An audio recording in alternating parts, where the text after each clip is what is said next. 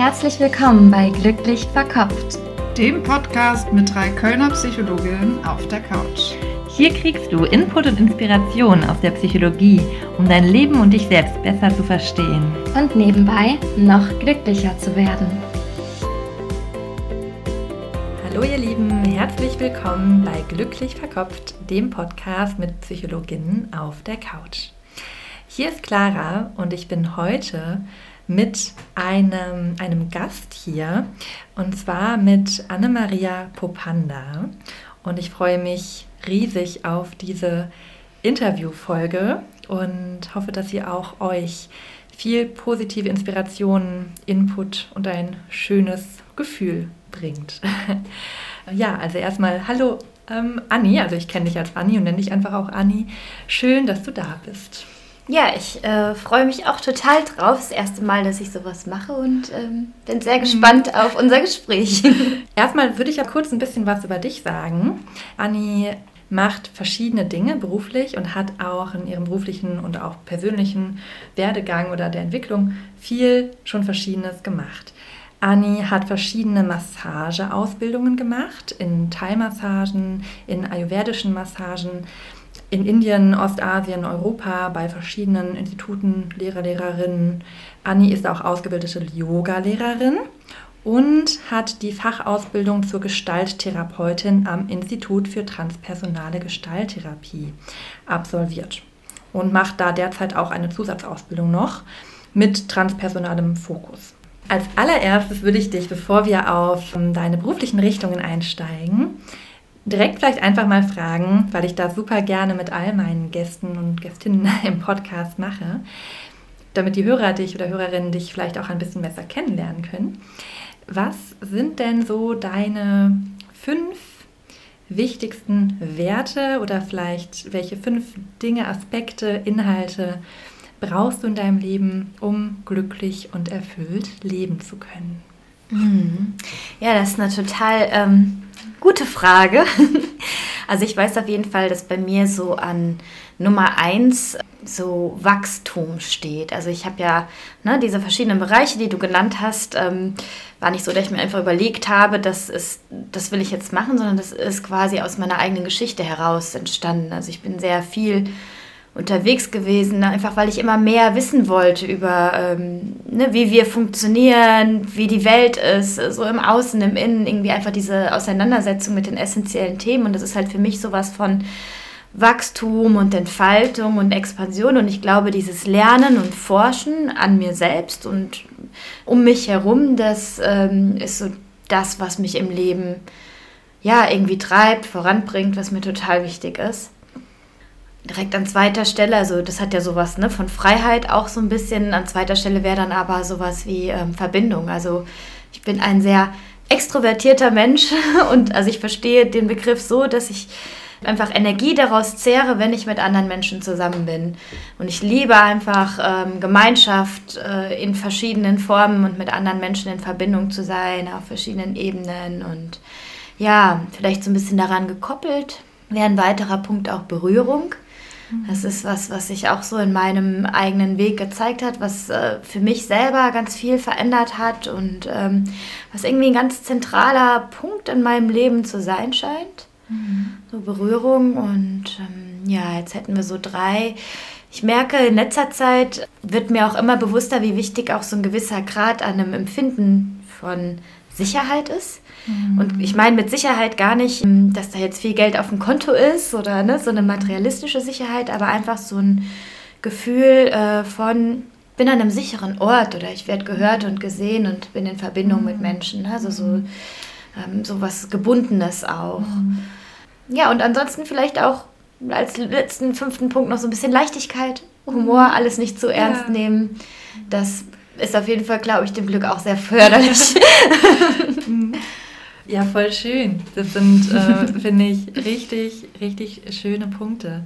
Ich habe dir gerade bei der Vorbereitung ja schon gesagt, dass ich das, dich das fragen wollen würde. Ne? Ich glaube, da waren ja erstmal so drei Dinge und da meinst du, vielleicht sind es auch nur die drei. Und gerade fand ich total schön, dass noch zwei mehr dazu gekommen sind. Mhm. Und dachte auch bei dem Aspekt, wo du von Sicherheit gesprochen hast oder auch von angenommen werden, dass das ja auch total zur heutigen Folge passt, auch ein bisschen zu dem, ne, worüber mhm. wir auch sprechen wollen, mhm. im Außen angenommen zu werden ne, und gesehen, ich glaube gesehen werden, hast du auch gesagt, gesehen zu werden und auch sich selber anzunehmen und sich selber zu sehen. Ja, genau. Also es geht ja so ein bisschen auch um diesen Zusammenhang oder ja, Gestalttherapie und auch Tantrismus, was ja beides auch so zwei Säulen meiner Arbeit mhm. sind und eigentlich, äh, ne, da greife ich jetzt schon mal so ein bisschen vor, aber geht es eben für mich so ein ganz zentraler Punkt in der Gestalttherapie ist einfach ähm, verschiedenste innere Anteile zu sich zu nehmen. Mhm. Also sich nicht versuchen, nicht versuchen, die irgendwie loszuwerden und irgendwie immer besser zu werden und irgendwas loszuwerden, sondern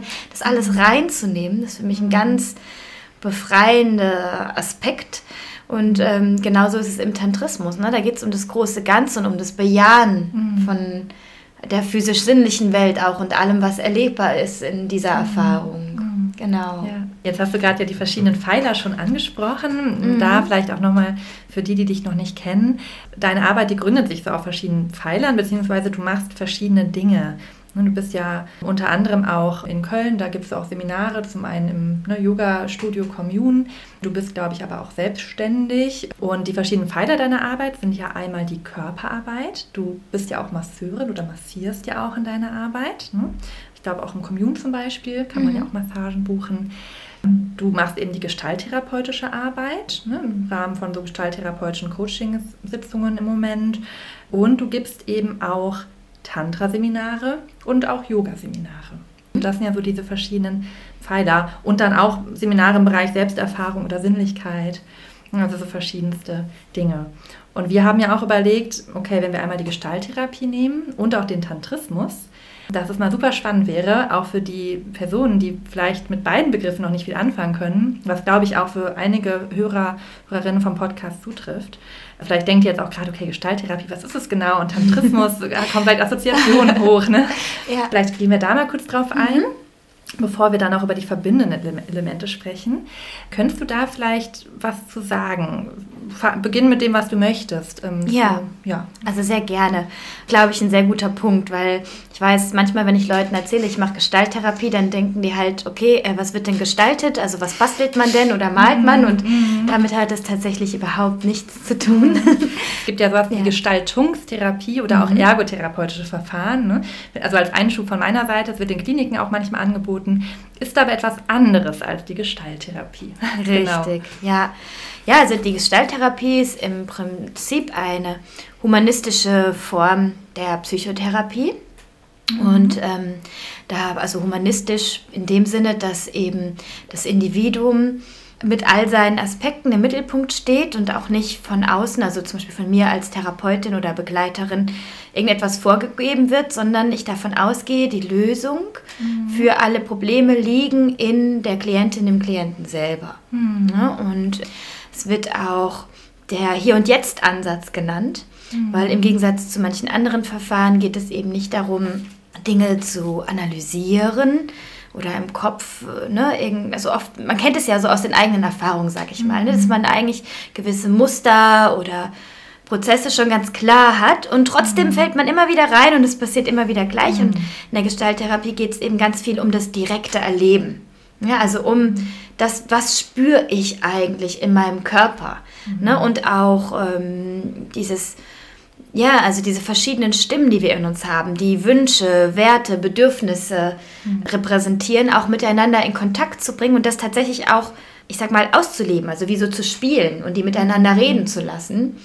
Und so eben ich sag mal, zu so einer gewissen Art, äh, so einer Art inneren Frieden oder zu eigenen Kompromissen oder zumindest zu dieser Erkenntnis, okay, und so ist es jetzt, auch wenn mhm. vielleicht immer noch ein Widerstand da ist, mhm.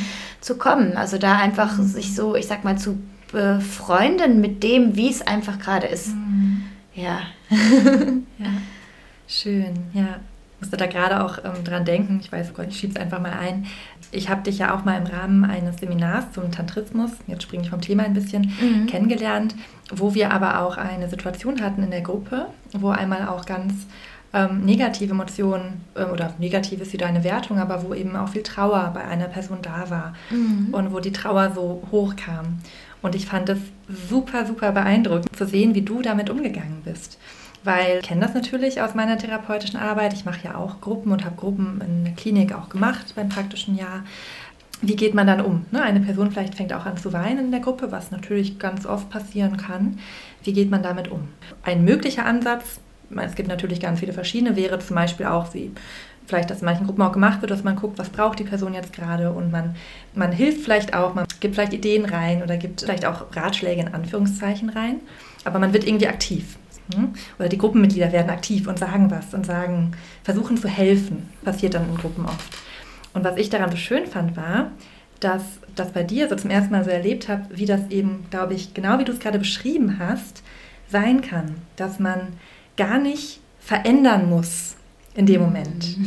Ne? Weil ich weiß, also du, ja, ich glaube, du hast, ich gebe es einfach mal wieder, du hast so reagiert, dass du, ja, wie ich es erinnere, glaube ich, gesagt hast, okay, jetzt spüren wir, da einfach mal rein. Und jetzt zu der Person gesagt, schau doch einfach mal in, in die Runde. Schau mal in die Gesichter an, die dich gerade angucken, mhm. als die Trauer da war. Genau, bringst in Kontakt. Ne? Darum geht es mhm. ganz viel, eben diesen Anteil da sein zu lassen. Wir wollen den gar nicht wegmachen, weil der hat seine Berechtigung. Also es geht gar nicht mhm. darum, den anzufechten, aber dann eben, ne, gerade mit diesen unangenehmen Gefühlen, mhm. äh, lernen wir auch schon sehr früh, uns nicht so damit zu zeigen, weil die sind nicht so sehr gesellschaftlich erwünscht. Mhm. Und da empfinde ich das persönlich, und das kommt eben aus meinen eigenen Erfahrungen, auch aus meiner Gestalttherapie-Ausbildung, als unfassbar heilsam damit in Kontakt zu gehen. Das heißt, ich bin jetzt gerade unfassbar traurig und ich sehe euch und ihr seht mich. Und dann komme ich wieder im Jetzt und Hier an und drifte nicht in so eine Geschichte oder in eine eigene Traurigkeit auch ab. Also die kann da sein, aber in dem Moment, wo ich damit in Kontakt bin, verändert sich auch schon was. Ne? Ja. Und das ist eben super schön, ja. Also vielen Dank auch für dein Feedback. Das freut ja. mich. Ja, ich fand es total schön und ich fand es passte gerade, weil da habe ich das eben mitbekommen, wie das so total heilsam sein kann. Mhm. Einfach nur das Gefühl da sein zu lassen, damit in Kontakt zu kommen, auch vielleicht einen Resonanzkörper zu haben, der mich auch anschaut, der aber mhm. nicht unbedingt direkt handeln muss und was verändern mhm. muss, sondern der einfach nur da ist und präsent ist. Und dass dadurch schon Heilung entstehen kann ne? oder Heilung angestoßen werden kann. Ja. Ja, ja finde ich sehr schön. Ähm, und das, glaube ich, kennzeichnet ja auch dann den gestalttherapeutischen Ansatz. Also es geht mhm. auf jeden Fall ganz viel um Kontakt. Ne? Mhm. Auch wenn wir dann in diese Dialogarbeit gehen zum Beispiel, geht es immer zu, also auch darum, das zu formulieren im, im Präsens und im Du, so eine direkte Ansprache, ne? mhm. ne? wirklich um so in so ein mhm. Kontaktgefühl zu kommen. Und oft kommen Menschen zu mir, denen geht es um Konflikte mit ähm, anderen Personen, klassischerweise Mutter, Vater, mhm. so an die Wurzeln rangehen. Mhm. Und im Endeffekt sind es aber unsere inneren Anteile, die sich da mhm. gegenüberstehen. Der eine Wert, der das sagt und dann das Bedürfnis, das was anderes sagt. Und allein, dass die in Kontakt kommen, dass die miteinander sprechen, das macht einen Unterschied. Oder auch mit Menschen, die zum Beispiel ähm, Traumata haben. Ähm, gab ja da diesen ganz tollen Film, auch Wisdom of Trauma, mhm. der von der Zeit rausgekommen Kinos, ist. Ne? Ja. Genau. Und ähm, ich fand es auch so schön, dass da nochmal herausgearbeitet wurde, nicht die traumatische Erfahrung an sich ist das Schlimme, was den Menschen passiert, sondern dass die sich dann zurückziehen aus Scham. Mhm. Und weil man meint, damit ist man nicht gesellschaftsfähig und einfach damit in Kontakt zu gehen und zu sagen, so, und hier bin ich mit meinem Schmerz. Mhm. Und äh, mit meiner Wut und äh, mit meinen Seiten, die ich eigentlich gar nicht so zeigen will. Was weiß ich, mit meiner Eifersucht Eifersucht, mit, mit meiner Aggressivität, mhm. äh, ja. was es sein mag. Ne? Und es ist heilsam. Ja. ja. Dafür ist wahrscheinlich die therapeutische Beziehung oder der Kontext aber auch sehr wichtig, ne? weil im Alltag kann es vielleicht auch passieren, dass man das dann macht und dann vielleicht auch nicht die gewünschten Reaktionen erfährt. Oder mhm. was würdest du dazu sagen? Ich glaube, dass man in der Gestalttherapie gut lernen kann, nach der eigenen Grundwahrheit zu handeln. Und, und damit dann quasi auch die Dinge, also quasi authentischer zu sein mhm. und mehr man selbst zu sein mit all dem, was da ist.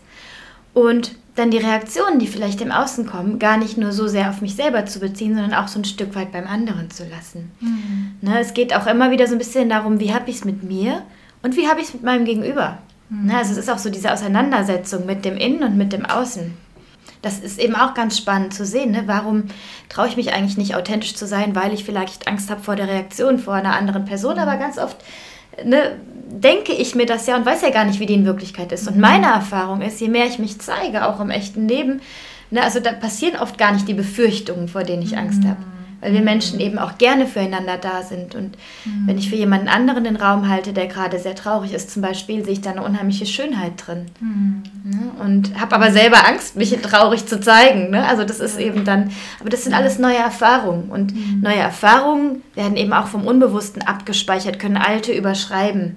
Ne? Und es ist eben nicht nur ein drüber reden, sondern das Gesamtsystem Mensch erfährt es und dadurch kann sich was ändern.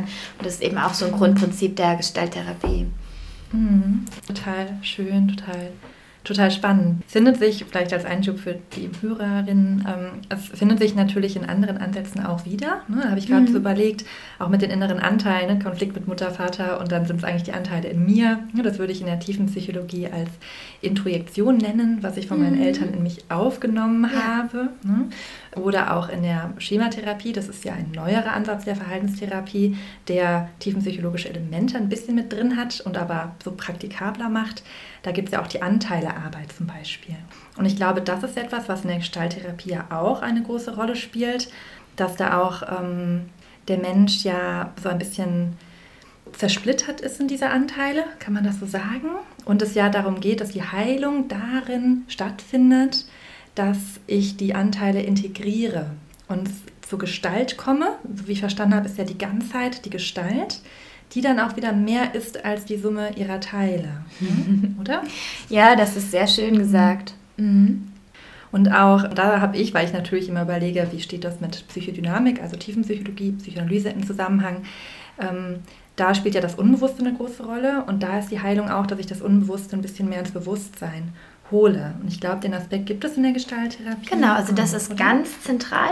Wir gehen eben davon aus, ne, alles, was ich halt kognitiv erfassen kann, was ich dir mental erzähle, das ist halt etwas, das ist offensichtlich im Bewussten, weil sonst könnte ich es nicht erzählen. Mhm. Aber oft sind wir eben gesteuert von diesen Dingen, die eben im Unbewussten sind, also die uns nicht ganz klar sind. Ne? So diese blinden Flecken. Ganz offensichtlich häufig für andere Menschen, aber wir tun so alles, um die schön blind zu lassen. Und wir benutzen eben in der Gestalttherapie immer wieder die Körperempfindung sozusagen als Tor, um an diese unbewussten Inhalte mhm. ranzukommen. Mhm. Na, also wenn ich merke, zum Beispiel mir erzählt jemand was und ich, und ich selber spüre dabei gar nichts, habe ich das Gefühl, okay, das ist jetzt ganz kopfig. Und dann wäre so eine typische Frage, und kannst du es spüren? Mhm. Kannst du es jetzt fühlen? Und wo ist es jetzt? Und in dem Moment, wo ich mich dem widme, ne, wirklich in dieses Fühlen komme, dann kommen oft innere Bilder auf. Und das kennt man ja auch aus der Traumarbeit. Ne? Diese inneren Bilder, das ist halt die Sprache und auch die Empfindungen im Körper, die unser Unbewusstes spricht. Und dann kommen wir eben damit in Kontakt. Und so können eben unbewusste Inhalte über dieses Tor, über diese Tools, in die Bewusstheit kommen. Und wenn wir dann eben noch über dieses, also so einen Dialog zum Beispiel machen, wo das dann auch ins direkte Erleben nochmal, ne, damit was passiert, mhm. das kann wirklich, und da spreche ich aus meiner eigenen Erfahrung, eine ganz große Veränderung im Leben bringen. Mhm. Mhm. Ja, ja. Toll, ja, finde ich, find ich auch einen ganz wichtigen Punkt, ne? diesen Zugang zum Körper und die Informationen des Körpers nutzen ne? und auf den Körper hören und da mehr ins Fühlen zu kommen und sich auch mit dem Körper zu verbinden. Mhm. Ja, mhm. okay. Ja, gerade so in unserer Gesellschaft, ne, wo die so geprägt ist von ich denke, also bin ich, mhm, ja. ne, hat ja dieses, also bis heute würde ich meinen, ne, diese, diese, dieses immanente Wissen, mhm. was ja auch eigentlich so ein bisschen weiblich konnotiert ist, ne, mhm. so Intuition, dieses intuitiv zugängliche, hat ja eigentlich eher eine Abwertung erfahren in unserer Geschichte. Mhm. Und sich das so ein Stück weit zurückzuholen. Mhm. Ne, meine innere Wahrheit, mein Empfinden, ich spüre es und meine Erfahrung ist die Grundlage für das, was für mich auch mhm. Wirklichkeit ist. Das hat für mich ganz viel so mit Selbstermächtigung auch zu tun. Ja. Gefühle sind nie falsch. Das genau. finde ich auch super wichtig. Genau, ja. Ne, auch wenn mich ein eine Situation wütend macht, die Wut ist immer richtig. Vielleicht mhm. hat die mhm. Person etwas nicht gemacht, um mich wütend zu machen. Also ihre Intention war vielleicht nicht so. Aber mein Gefühl zum Beispiel ist immer wichtig und richtig. Und dann kann man schauen, wo kommt das denn her? Dann ist man vielleicht häufig dabei, dass vielleicht mich eine Situation wütend macht, jemand anderen gar nicht wütend macht. Was hat das denn mit mir zu tun? Ne? Mhm. Wo ist das und welche Verbindungen kommen da hoch? Mhm. Mhm. Genau. Ja, und das erscheint eben oft durch diese Bilder dann oder im Dialog wird das ganz oft klar, eben bei dem mhm. gestalttherapeutischen Verfahren, so wie ich es auch gelernt habe. Mhm. mhm. Spannend. Ja, jetzt waren wir schon viel bei der Gestalt. Ja. Ähm, magst du denn zum Tantrismus auch noch was sagen? Ja. Also ich meine, du hast es ja vorhin so ein bisschen ähm, erwähnt, ne, meine Pfeiler. Vielleicht hole ich da noch mal kurz ja, aus und gehe darauf kurz ein, weil es sich da, da ganz gut jetzt mit dieser Frage ergänzt. Also es ist bei mir eben so, dass ich eben diese Pfeile habe, das Yoga, die Gestalttherapie, Tantra und eben die Körperarbeit, also mhm. auch Massagen. Ne? Und für mich sind das so Pfeiler, die sich gegenseitig total ergänzen, weil die irgendwie von, also mir kommt es vor, dass die von verschiedenen Perspektiven auf die gleiche Wahrheit deuten. Oder dass es so vier Säulen sind, die so ein Grunddach irgendwie tragen mhm. oder auf derselben Basis stehen, wie auch immer man das formulieren möchte. Und für mich ist es eben so, dass, also ich habe eben sehr lange Zeit, also ich mache jetzt seit knapp 14 Jahren schon Yoga und war viel in Indien unterwegs, habe mich eine Zeit lang ganz intensiv damit beschäftigt und bin darüber, dass ich es so ernst gemeint habe, auch eben diese Auseinandersetzung mit der Yoga-Philosophie und so weiter, eigentlich an Tantra oder den Tantrismus gekommen. Mhm. Und es hat mich unfassbar fasziniert, weil das was ist, was eben auch, schon ähnlich anknüpfend an das, worüber wir eben gesprochen haben, für mich intuitiv zugänglich war. Also es hat mhm. mich äh, mit der Lehre in etwas bestärkt, was ich schon vorher immer gespürt habe. Und Tantra bedeutet ja vom Ursprung her, vom Wortursprung her so etwas wie Gewebe, also man könnte sagen Netzwerk. Und es geht eben von dem Grundverstehen darum, dass eben alles, was erfahrbar ist in dieser Welt, äh, einen Zusammenhang hat. Also dass alles ein großes System ist. Mhm. Und ja, je weiter man da reingeht in die Philosophie, im Endeffekt auch, dass das Innen und Außen auch als eins erfahren werden können. Mhm. Und es ist, ähm, ja, also bei, bei uns ist es ja leider so, dass oft das assoziiert wird, vor allem mit sexuellen Praktiken, ne? Mhm. Oder ja, ganz oft auch, wenn Leute von Tantra sprechen und ich nachfrage, dann merke ich, okay, es geht eigentlich denen um Genitalmassage, die, mhm. ne, die Tantra-Massage, ohne die abwerten zu wollen, was total schön ist, mhm. aber die ist, meine ich, in den 60er Jahren von einem Deutschen erfunden worden. Mhm. Ne, das ist abzugrenzen von diesen wirklich uralten Lehren. Mhm. Ähm, eher Neotantrismus. Genau, Neotantra wäre das mhm. eher dem zuzuordnen. Ne? Aber das Wort ist einfach inzwischen aller Munde und für mich ist es aber vor allem so, ich sag mal, ähm, eine weltanschauliche Haltung oder ja, es ist eine gewisse Haltung ne? und eine Weltanschauung, eine, eine Seelenlehre, die erfahrbar ist für jeden Einzelnen.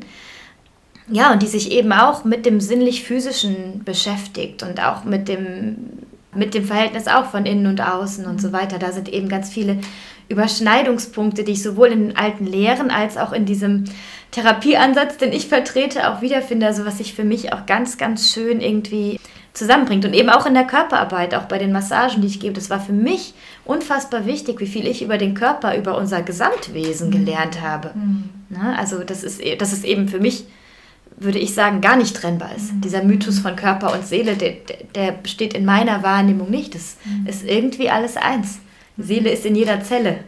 Mhm. So. Welcher Gedanke mir da gerade kam, ich glaube, da hast du auch schon mal von erzählt, dass du gesagt hast, dass es für dich irgendwie die, auch die Arbeit mit Massagen, dass das für dich irgendwie auch der Schlüssel war in ein Mitgefühl und in so ein, ja, so Loving Kindness bezeichnet man das ja manchmal in, mhm. der, in der Szene, aber in so ein Mitgefühl, in so einen liebevollen Umgang mit anderen und ja auch wieder mit sich selber zu kommen. Total. Mhm. Also bei mir war es ja, also bei mir war es so, dass ich einfach schon immer gerne massiert habe. Mhm.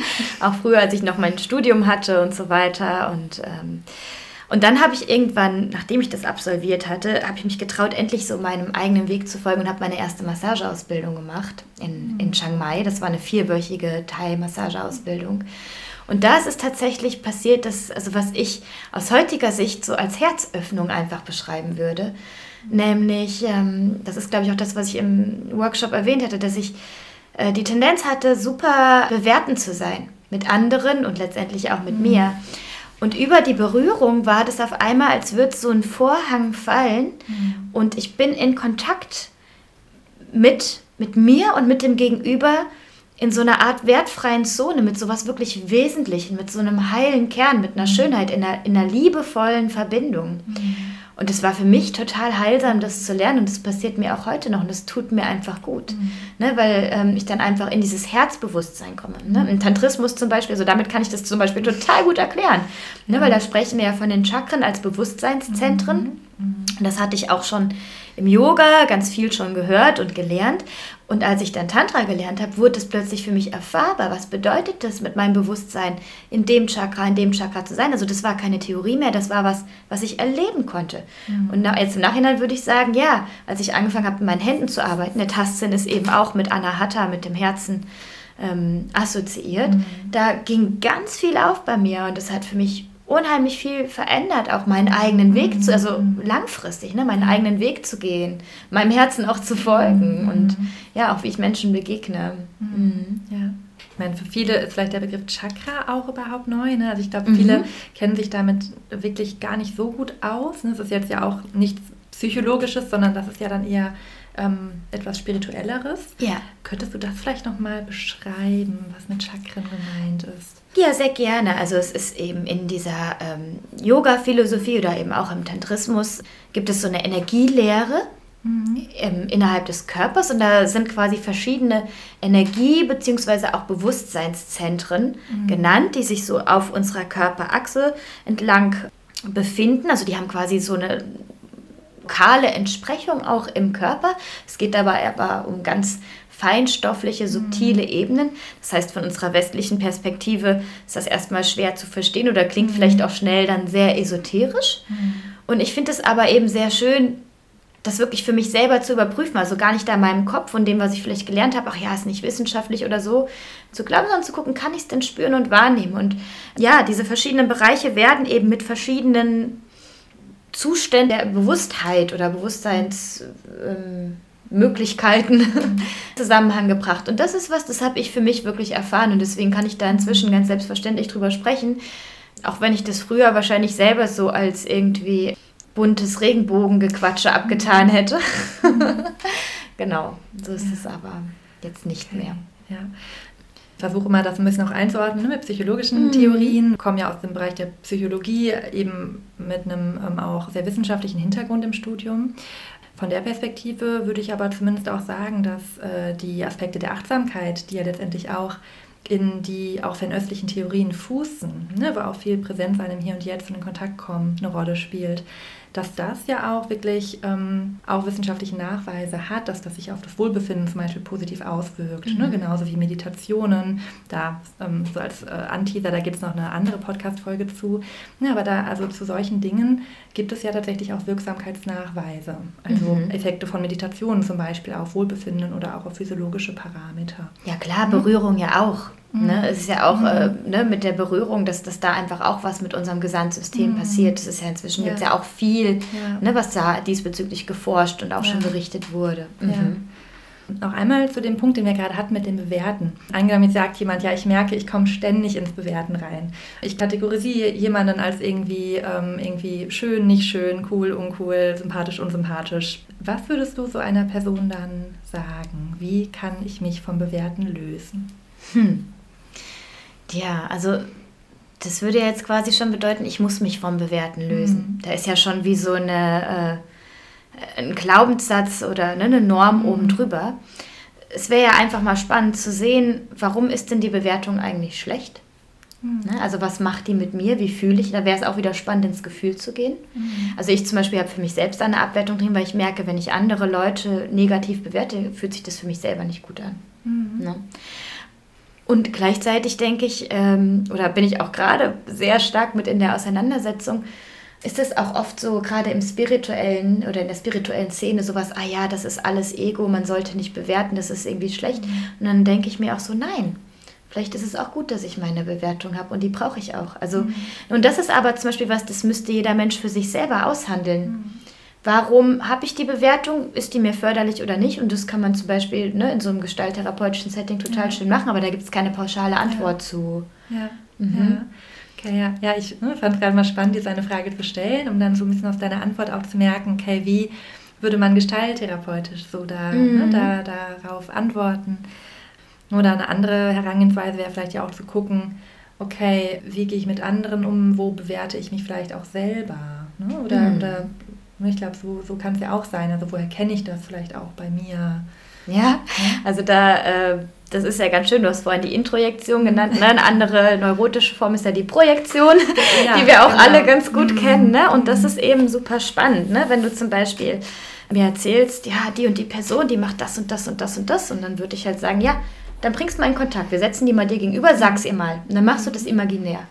Und dann gehst du in die andere Position von dieser Person und bist die mhm. ne, und sprichst halt aus der Seite. Aber das heißt ja, dass du diesen Anteil auch in dir hast. Ne? Ja. Und das ist es eben auch immer wieder schön zu erkennen, so, mhm. ah, letztendlich hat es auch immer was mit mir zu tun. Ja. Ne? Und, ja. und das kann sich dann eben im Individuellen klären sehr individuell wahrscheinlich einfach auch. Total. Ne? Also es mhm. gibt keine pauschalen Antworten. Mhm. Mhm. Bei dem Punkt finde ich auch schön, wie bei wahrscheinlich auch anderen Gefühlen, die man vielleicht nicht da haben will, die erstmal zu sehen, wie du gesagt hast. Erstmal gar nicht zu bewerten, dass man die jetzt wahrnimmt. Also, oder dann die Bewertung der Bewertung wahrnehmen wieder. Genau das, ne? Also halt zu merken, ah, ich bewerte das. Also mhm. äh, es, es, geht nicht nur darum, dass das unangenehm ist, sondern ich denke auch noch, das dürfte nicht sein. Mhm. Ja. ja. Vielleicht bei jetzt bei Bewertungen ist es so doppelt geschaltet, aber wenn wir jetzt als anderes Gefühl vielleicht auch nehmen, ähm, sagen wir mal ähm, Unsicherheit oder Scham. Ich denke, ich will mich nicht schämen und dass man dann erstmal wahrnimmt, okay, ich nehme gerade erstmal den Scham und die Unsicherheit wahr und dann meinen Anteil, der den weghaben will. Mhm. Hm? Und auch beide Teile dürfen dann da sein. Ja, und das ist so ganz schön über die Körperwahrnehmung eben dann zu gucken, was ist denn jetzt eigentlich gerade wirklich da? Mhm. Und wie ist es mhm. wahrnehmbar? Mhm. Vielleicht noch zum Tantrismus. Hm, ich überlege gerade, ob es da noch irgendwas gibt, weil ich weiß noch nicht, ob so der Tantrismus klar geworden ist. Ist vielleicht aber auch gar nicht schlimm. Auch das darf ja dann da sein, wenn das vielleicht mhm. auch jetzt gar nicht im total detaillierten vorkommt. Ich erinnere noch eine Sache, die ich aber sehr spannend fand und auch super irgendwie wichtig oder schön oder ähm, ja, lehrreich.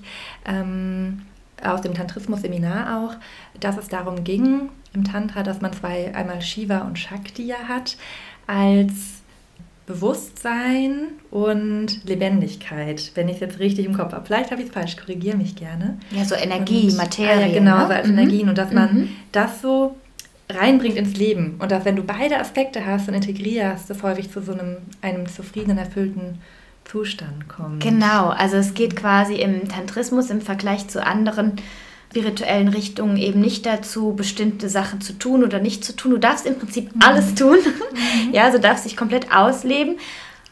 Und das Ganze aber mit Bewusstheit. Mhm. Ne? Also ähm, ja, das ist auch schon dieses archetypische Zusammenbringen eben von Shiva und Shakti. Ne? Also Shakti wirklich als das Manifeste, als das Lebendige, als die Energie, also so wie auch in der Physik gesagt wird, alles ist Energie. Mhm. Ne? Deswegen kann man eigentlich sagen, so die Manifestation und die eben mit Bewusstheit zusammenzubringen. Und das ist ja ein unheimlich schönes Erlebnis, wenn du bewusster wirst in dem, was du tust, was es auch immer sei. Mhm dann ist es einfach intensiver. Dann gehst du durch die Welt und auf einmal ist es ein mystischer Ort. Mhm. Ne? Und äh, du, du, siehst es mit, mit Glück und, und Freude in den Augen. Und äh, das ist eben so ein ganz zentraler, weltanschaulicher äh, Anteil aus dem Tantrismus, der mit mir auch sehr resoniert. Mhm. Ja. Und im Prinzip auch wieder mit der Gestalttherapie sehr gut zusammenpasst, denn auch hier geht es um Bewusstwerdung. Mhm. Ne? Und auch mit vielen anderen Richtungen mhm denen wir ja. auch folgen, die zum Glück immer mehr Einzug ja. finden, auch in, äh, in die Gesellschaft. Ja. Vielleicht würde ich auch nochmal allgemeine Fragen stellen, die so aus allgemeiner Sicht irgendwie spannend sind. Und dann schauen wir mal, wie würde dann eben, wie würdest du mit dem Hintergrund, den du hast, mit den Perspektiven, die du hast, darauf antworten? Ja, sehr gerne. Okay.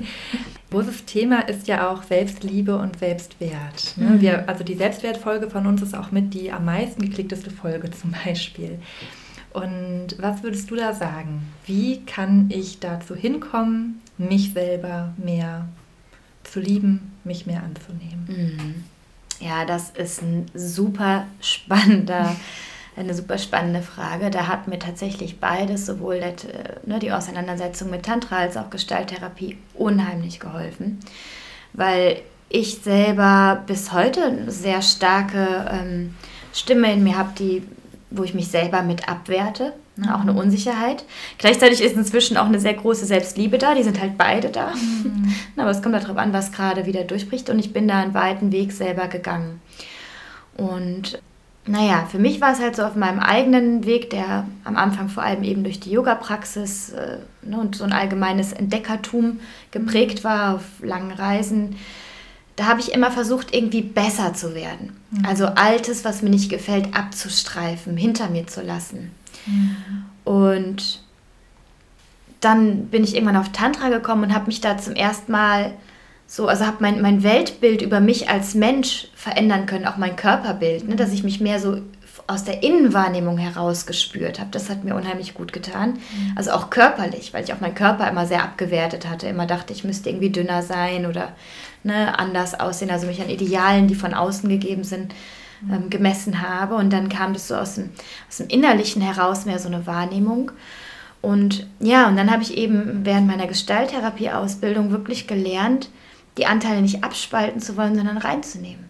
Und dann sagt jemand, boah, das ist aber egoistisch von dir. Ja, ist es. Mhm. Oh, du bist aber an der Stelle empfindlich. Ja, ich bin an der Stelle empfindlich. Ne, anstatt so, nein, nein, ich bin super, und, ne, sondern einfach sagen, ja, und auch das ist ein Teil von mir. Ich bin super vielfältig. Das alles gehört auch zu mir. Und dieses Reinnehmen ist unfassbar heilsam, vor allem wenn es eben auf einer Erfahrungsebene Mhm. Ne? Und, und gerade in diesen Dialogen, die ich jetzt schon mehrfach erwähnt habe, ist eben ganz oft am Ende Liebe da. Mhm. Ne? Ich, ich, will, ich will mich dir nähern, du Anteil, den ich eigentlich nicht mag. Mhm. Ne? Und dann wird es erfahrbar im Leben und es ist ein langer, langsamer Prozess. Da kommt man leider mit Ungeduld, die ich auch sehr gut kenne, nicht so viel weiter. Ne? Ist auch für mich noch ein langer Weg und mh, mm, einer, der sich total lohnt. Schön, ja. Da steckte, fand ich gerade auch schon ganz viel drin, was vielleicht der eine oder andere ja auch mal ausprobieren kann, wenn ihr merkt, es kommen eben Gefühle auf, die ihr vielleicht erstmal nicht da haben wollt.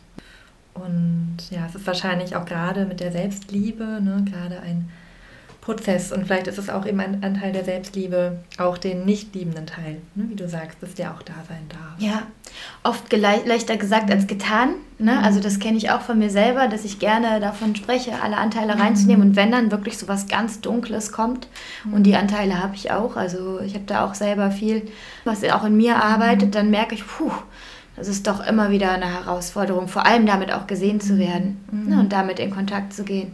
Und wenn es aber passiert, weil ich in diese Settings komme oder ne, das einfach so gelernt habe, dann hilft das ganz viel. Mhm. Und so für sich persönlich, weil du eben davon sprachst, ne, was man auch mitnehmen kann, habe ich einfach auch schon gemerkt, dieses, wenn so ein unangenehmes Gefühl zum Beispiel kommt, dann wirklich einen Moment innezuhalten und zu spüren, okay, wo nehme ich es wahr in meinem Körper? Also mit geschlossenen mhm. Augen. Und wenn ich es jetzt beschreiben würde, wo sitzt es genau? Mhm. Ne, Im Bauch, in der Brust. Ähm, was macht es? Zieht es, drückt es? Also wirklich so ganz genau hingucken. Das ist eigentlich das Gegenteil von dem, was man ja so intuitiv macht. Ne? Da will man es ja. Und, und da habe ich mich selber schon dabei erwischt, dass ich das Gefühl gespürt habe und wie so eine ganz feste Decke von meinem Bauch zumacht. Und dann habe ich gedacht, Moment mal, ich lasse einfach jetzt mal meinen Bauch locker. Und dann war wie so der Widerstand weg über diese Körperwahrnehmung und dann die Reaktion darauf. Und dann war es halt noch ein Gefühl, was da war, aber ohne diesen Widerstand da oben drauf. Mhm war es einfach schon viel leichter damit umzugehen und es konnte weiterfließen und sich verändern. Hm. Ja, toll. Finde ich schön, dass du da so von erzählst. Und ich glaube, es sind vielleicht Dinge, die man mal, wie du sagst, erfahren, gespürt haben muss, um zu wissen, was damit gemeint ist. Mhm. Ja. Aber vielleicht auch, ja, vielleicht können die Hörer, Hörerinnen das ja auch im jetzigen Moment vielleicht schon mal testen. So kann man das so machen? Klar, ne? einfach mal in so eine Wahrnehmungsübung, also vielleicht für einen Moment auf Pause gleich mal drücken mhm. und einfach so ein, es ist eigentlich ganz simpel, so ein Check-in mit mir selber, okay, ich schließe mal die Augen und wie nehme ich mich jetzt eigentlich mhm. gerade wahr? Was ist mhm. gerade da in meinem Körper, da wirklich in die, mhm. ne, also ins, ins Fühlen reinkommen? Und wenn du es beschreiben müsstest, ne, hat es eine Farbe, hat es eine mhm. Form? Und wenn du noch einen Schritt weiter gehen willst und da vielleicht auch irgendwas ist, was du spürst, auch damit in Kontakt zu gehen, zu sagen, so, oh, ich finde dich gerade total angenehm, wie du dich anfühlst. Oder, oh, du fühlst dich unangenehm an, was willst du eigentlich von mir? Ne? Also man kann auch selber so ein bisschen mit diesen mh, mm, Dialogen spielen. Das ist ja. zum Beispiel was, was ja, schon besser funktioniert, auch in Begleitung, aber je nachdem, was man für einen Zugang zu hat. Aber einfach schon dieses Ankommen und Reinspielen, immer mal wieder innehalten. Mhm. Hm? Ja, schön. Also vielleicht drückt ihr mal auf Pause und probiert das mal aus. Oder auch nach dem Podcast. ähm, wir haben da auch drüber gesprochen, aber vielleicht eine andere Frage wäre noch, wie kann ich mehr ins Mitgefühl mit anderen kommen? Mhm.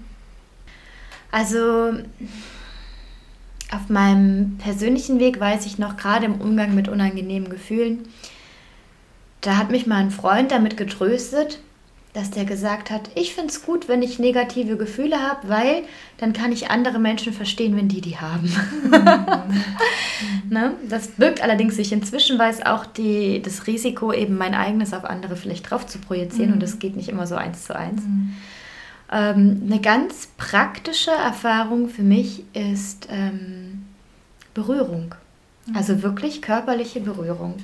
Mhm. Ich äh, mache ja auch manchmal die Thai-Massage-Workshops und ich merke einfach, durch diese Präsenz in der Berührung entsteht dort eine ganz besondere, liebevolle, verbundene Atmosphäre. Also ne, Mitgefühl hat ja auch so ein bisschen was mit dieser Verbundenheit zu tun. Mhm. Ne, auch vielleicht einen Teil von mir in dir zu sehen und andersrum. Und das wird halt mhm. wirklich auf einer tieferen Ebene spürbar über Berührung. So erlebe ich es. Ne, ja. Also da entweder in Seminare vielleicht gehen, wo man eben auch Massagen macht oder auch im Sinnlichkeitsbereich mhm. oder so. Und ähm, ja, das kann einfach in solchen Übungen ganz schön erfahrbar mhm. werden. Ne? Oder auch Augenkontakt. Mhm. Ne? Einfach mal so sich gegenüber sitzen und sich wirklich mal drei Minuten lang in die Augen schauen. Mhm. Ja. Und was das schon macht.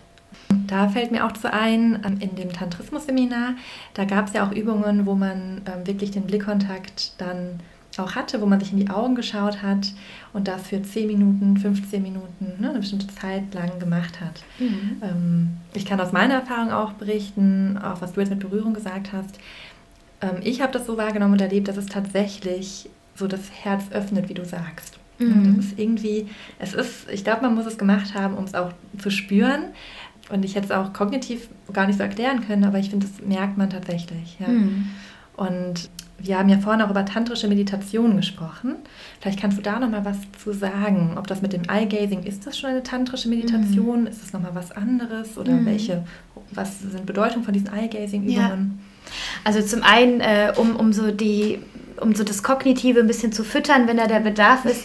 Ne, man kann zum Beispiel dieses Eye-Gazing auch äh, begründen, einfach mhm. dadurch, dass, dass man festgestellt, also was heißt begründen? Man kann zumindest auch wissenschaftliches belegen, mhm. dass zum Beispiel es dadurch zur Oxytocin-Ausschüttung mhm. kommt.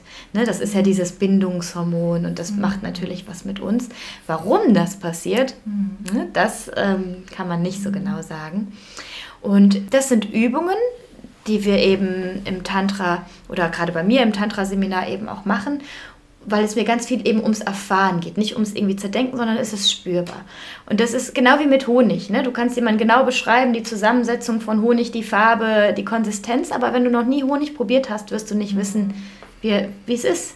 Und ähm, ja, mit tantrischen Meditationen, mm, das ist nochmal ein bisschen was anderes. Also da geht es wirklich darum, es hat noch mal ein bisschen was zu tun mit den Chakren, auf die ich am Anfang eingegangen bin. Also es ist wirklich eine sehr esoterische Lehre, die dahinter steht, die aber für mich so beeindruckend ist, weil sie halt total erfahrbar ist. Also es ist eigentlich wie eine empirische Forschung, die du selber durchführen kannst und es spüren kannst. Und ich selber wäre da früher, ich bin auch sehr äh, kognitiv erzogen worden, dann wäre da auch sehr skeptisch gewesen. Aber es hat einfach für mich erfahrbar gemacht. Also ich habe quasi die Energie von den unteren Chakren nach oben geleitet, auch in der Gruppe.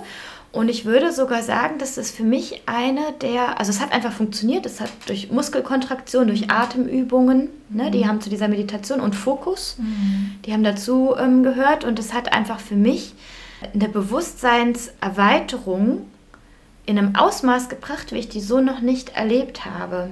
Mhm. Also wirklich, Tantra würde man sagen, so eine Verbindung zum kosmischen Bewusstsein. Das klingt mhm. total abgespaced. Ich weiß, es war auch total abgespaced. Mhm. Ne? Aber so, so habe ich es erlebt. Und deswegen ist es für mhm. mich auch Wirklichkeit. Also ich hatte wie so Zugang zu Wissen, das nicht nur meins ist. Mhm. Und so ein viel höheres Verständnis. Also es hat mich auch total bewegt, weil ich auf einmal so einen Zusammenhang in ganz vielen Dingen gesehen habe, mhm. der mir vorher nicht klar war.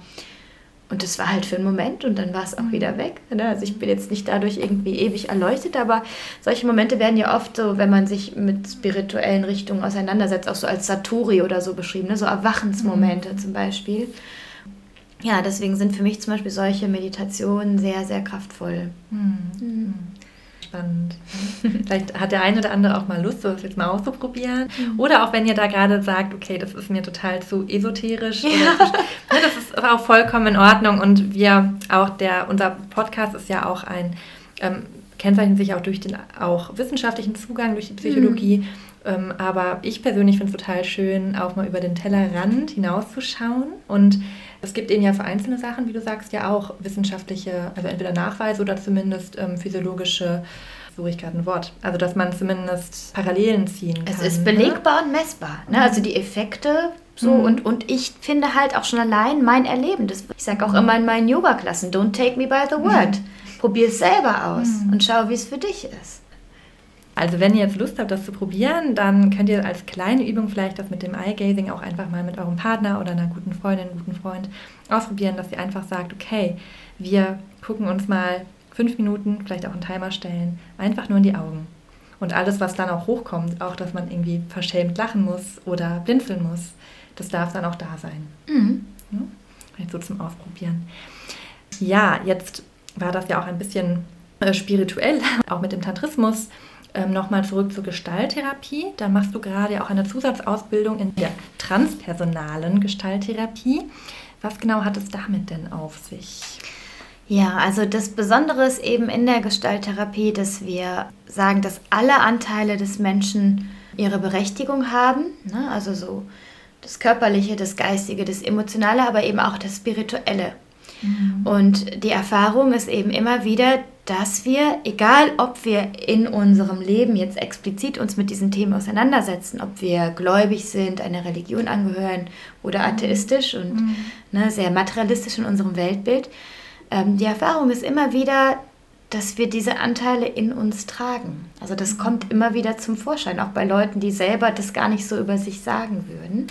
Also transpersonal heißt ja quasi über meine ganz persönlichen individuellen Grenzen hinaus. Mhm. Ne, zum Beispiel, dass wir irgendwie so einen Anteil haben von einem höheren Selbst oder einer bedingungslosen Liebe, mhm. mit dem wir auch in manchen Momenten auf uns selbst, auf die Welt blicken können und damit mhm. eben auch in Kontakt zu kommen.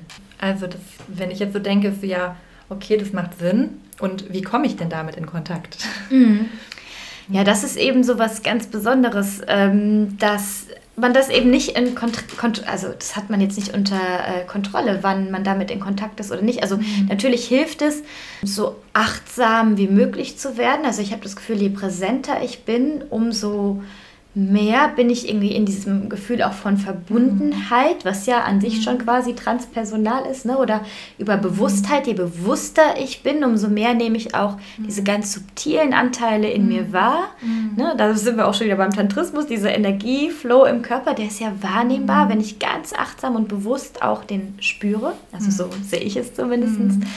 Und ähm, ja, ich glaube, so als Therapeutin, Ne, also gerade mache ich ja auch diese Zusatzausbildung eben zur, zur transpersonalen mhm. Gestalttherapie. Da geht es eben vor allem um die Haltung, dass es möglich ist. Mhm. Ja, und dann bin ich eben nicht überrascht, wenn auf einmal da was kommt, ähm, ja, was so über das Alltägliche hinausgeht. Mhm. Ja, spannend, weil äh, das ist ja ein bisschen auch der Aspekt, der jetzt, glaube ich, auch deine Arbeit oder auch die Arbeit in der Gestalttherapie oder auch in, aus dem Tantrismus jetzt, wenn das sich auf therapeutische Haltungen auswirkt, ähm, der das nochmal unterscheidet von eben den ähm, gängigen Therapieverfahren, ähm, dass man so dieses Spirituelle mit reinholt. Ne? Ja. Hm. ja. Also wir gehen davon aus, dass es einfach viele Dinge gibt, die nur vom Mensch als ganzer Organismus erfahrbar werden können. Mhm. Und da gehört es einfach auch dazu. Mhm. Egal, also alles, was da ist, hat seinen Raum. Mhm. Eine Frage, die mir gerade noch kam mit der Bewusstheit, hast du da vielleicht auch noch so einen praktischen Tipp, wie man in mehr Bewusstheit kommen kann? Wenn sich das jetzt mhm. Personen anhören und dann sagen, ja, okay, ich möchte auch mehr Bewusstheit in meinem mhm. Leben. Gibt es da vielleicht irgendwas Praktisches? Ja, also ähm, ne, ich sage immer so, die Ankerpunkte im Hier und Jetzt, mhm. das sind unser Körper, ne, weil der ist immer im Hier und Jetzt und unsere Atmung, die ist auch immer im Hier und Jetzt. Mhm. Beides gibt vielleicht auch Aufschluss auf ja, meinen emotional-kognitiven Zustand. Ne? Also man kennt das, wenn ich zum Beispiel müde werde, ähm, bereit für den Nachtschlaf bin, wird meine Atmung tief und wenn ich abgehetzt bin in einer Stresssituation, wird die flacher. Mhm. Ne? Und, und ich merke dann auch, mein Herz schlägt mehr, da sind wir wieder beim Körper. Ne? Und ähm, eine ganz gute Übung ist einfach mehr in diesem Moment anzukommen. Man kennt es ja auch so aus Plum Village von Thich Nhat Hanh zum Beispiel oder so, ne, dass da diese, ab und zu immer diesen Gong gibt und in dem Moment halten alle inne und spüren, und was ist jetzt? Und dann spüren die in ihrer Atmung, spüren in ihren Körper, spüren in ihre Wahrnehmung, also auch ja. von außen, ne? Vogelgezwitscher, ja. Straßenverkehr, ja. was auch immer. Und einfach sich diese Momente zu nehmen. Man kann sich auch dreimal am Tag einen Wecker stellen und wenn der klingelt, mhm. dann halte ich kurz inne und spüre rein in meinen Körper, in meinen Atem und das nicht, um es zu bewerten oder zu analysieren, sondern einfach nur, um so eine Momentaufnahme zu machen und wie ist es jetzt? Ja. Und da komme ich in Kontakt mit mir mhm. und da werde ich mich dabei erwischen, vielleicht eine gewisse Haltung zu haben mhm. oder gerade etwas auf eine gewisse Weise zu tun und dadurch wird es mir bewusst und ich kann entscheiden, will ich das jetzt genauso weitermachen oder schlage ich ein bisschen anderen mhm. Weg ein. Und auch da wieder nicht ins Bewerten kommen, sondern erstmal das eben wahrzunehmen, zu merken, oh okay, ich bin gerade total gestresst oder angespannt oder habe wieder, zum Beispiel gerade ich hier sitze hier mit meiner zusammengesunkenen, ein bisschen krummer Rücken, kann ich überlegen, okay, ist es denn so, wie es gerade sich stimmig anfühlt oder möchte ich vielleicht wie fühlt es sich an, wenn ich daran was verändere? Mhm. Das erstmal so zu beobachten. Ja, und auch damit zu, was du jetzt schon sagst, ein bisschen zu explorieren, ne? Mhm. auszuprobieren, okay. Und wie wirkt sich mhm. das aus und wie hätte ja. ich es gern? Ja. Also auch da, spürt vielleicht auch mal gerade rein, wie ihr gerade sitzt oder steht oder geht, wenn ihr gerade den Podcast hört. Okay, ich glaube, wir sind jetzt auch schon am Ende äh, mehr oder weniger angekommen. Ähm, es war auch schon super, super viel, ja. Also ich bin äh, super dankbar und auch inspiriert von dem, was du machst, von deiner Arbeit. Ähm, Finde es sehr, sehr schön und habe auch das Gefühl, es ist sehr, sehr wirksam. Und ich hoffe, dass ja die Hörer, Hörerinnen davon auch was mitnehmen konnten schon. Ja, also ich freue mich auch total über die Gelegenheit und bei mir ist einfach auch so, die Dinge, die ich mache und weitergebe, das sind einfach alles Sachen, die ich selber erfahren habe, die mich selber weitergebracht hat und, haben und ähm, ich brenne einfach dafür, mhm. ne? weil ich einfach selber, was ich vorhin auch sagte mit dem Wachstum, ne? also mhm. dieses irgendwie weiterkommen und mich entfalten und dieses Leben mhm. irgendwie entdecken und erforschen, das ist sowas, was mir so am Herzen liegt und ich mhm finde es halt voll schön, wenn ich das auch weitergeben kann und Menschen dann auch eben in ihren Prozessen begleiten kann und ja, ja Erfahrungsräume möglich machen kann.